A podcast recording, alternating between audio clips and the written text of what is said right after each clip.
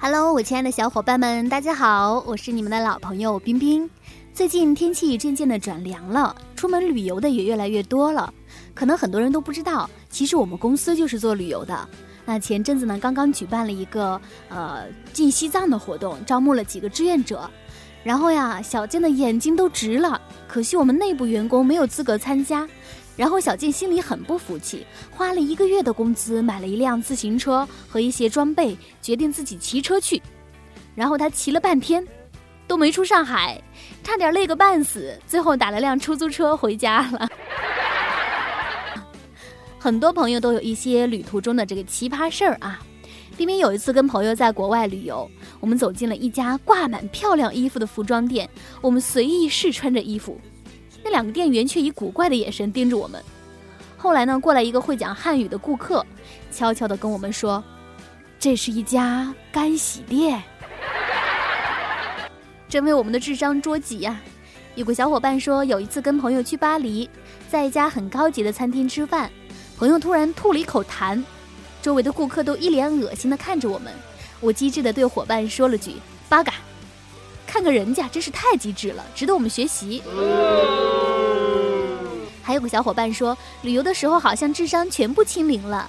有一次在泰国普吉岛，有一个泰国小伙子跟他说“萨瓦迪卡”，然后他脑抽回了句“萨瓦迪卡兔”。好啦，不要再拿你的零智商到处炫耀了。但有的时候，如果点儿背，你不管你智商高低都没有用。比如这个小伙伴，他说去印度的时候，印度有一个打男人节，去的时候刚好赶上了，然后就被一群穿的花花绿绿的妇女拿着大棍子追着打呀，裤子都被打掉了。冰冰有一次去韩国的时候摔了一跤，下巴上贴着药膏回来的，然后朋友们都问我整容花了多少钱，然后我就跟真的似的跟他们描述了半天，他们也信以为真，啊，后来啊。后来我伤口好了，他们拿着我的下巴研究了半天，说：“哎，这也太真了，太自然了，跟没整似的。”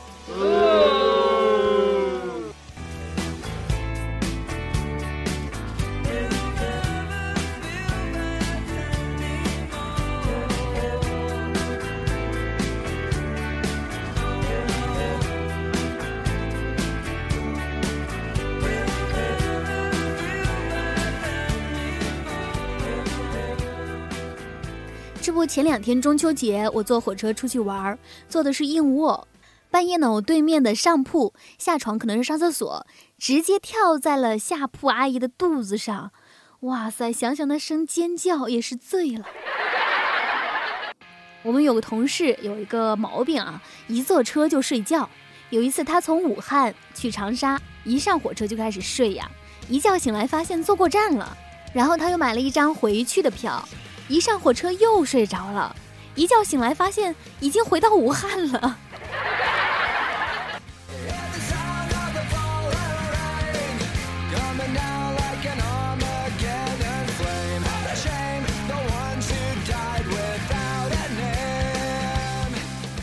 冰冰的老家住在海边，记得小时候啊，经常跟老爸一起去沙滩捡贝壳啊、鹅卵石啊之类的。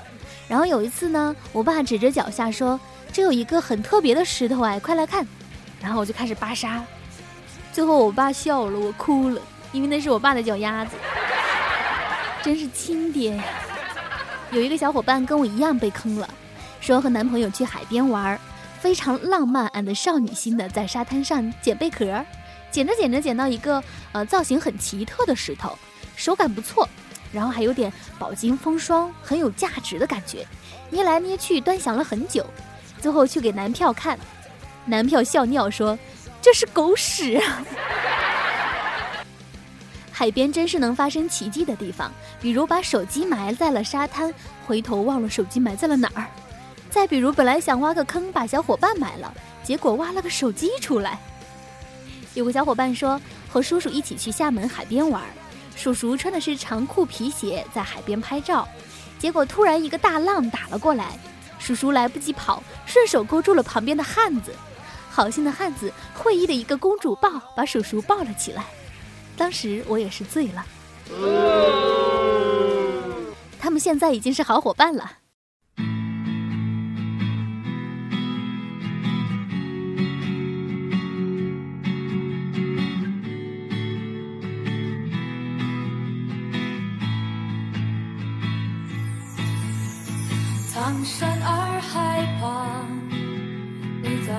边边有一次和闺蜜去丽江玩，在古城迷路了，然后跟着客栈门口的那条狗回来的。她恰巧散步准备回家，哇塞！现在想起来真那么机智。云南就是一个制造阴差阳错的地方。有个小伙伴说，去云南的时候自己脸盲，跟错了导游，还和人家玩了一天，最后回到了人家团的酒店才发现。这不是重点，重点是这样看来，他们团儿也有个人玩丢了，不是吗？经过的路人和我们那是一样，真的永远无法和你在一起。有人说，旅游能看出一个人的本性，所以想要看透你的另一半，就应该带他一起去旅游。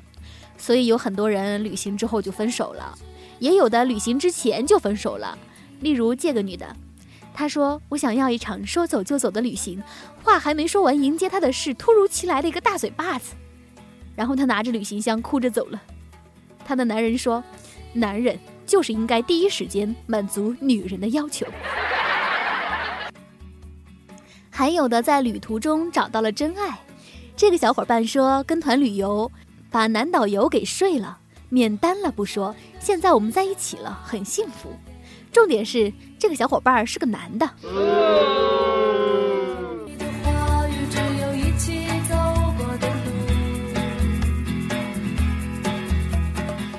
有一次我们同事去鬼屋玩，冰冰不敢去，听他们说啊，大家快到出口的时候，突然窜出来一个鬼说不要走。一个女同事说，你他妈的不走管饭啊！这时里面好多鬼都笑翻了，这鬼太不专业了吧！幸好我没去，我还以为会被吓出心脏病来，原来会被笑出神经病来。